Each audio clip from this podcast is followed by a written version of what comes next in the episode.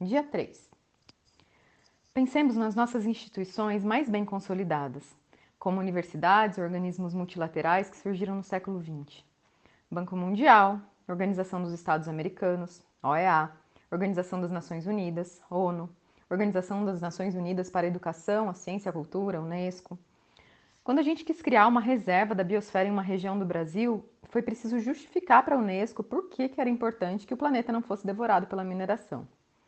Para essa instituição, é como se bastasse manter apenas alguns lugares como amostra grátis do planeta. Se sobrevivermos, vamos brigar pelos pedaços de planeta que a gente não comeu. E os nossos netos ou tataranetos ou ainda os netos dos nossos tataranetos vão poder de repente passear para ver como era a Terra no passado. Essas agências e instituições foram configuradas e mantidas como estruturas dessa humanidade.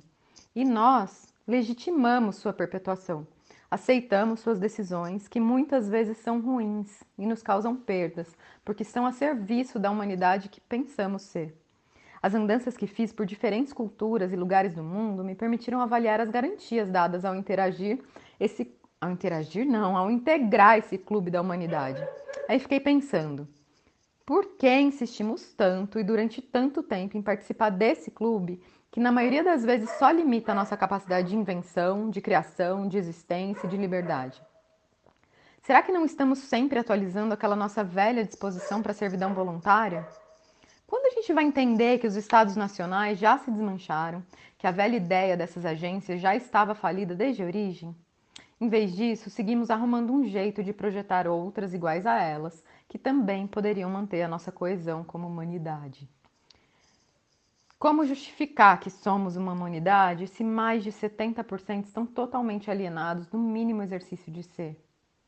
A modernização jogou essa gente do campo e da floresta para viver em favelas, em periferias, para virar mão de obras em centros urbanos. Essas pessoas foram arrancadas de seus coletivos, de seus lugares de origem e jogadas nesse liquidificador chamado humanidade. Se as pessoas não tiverem vínculos profundos com a sua memória ancestral, com as referências que dão sustentação a uma identidade, vão ficar loucas nesse mundo maluco que compartilhamos.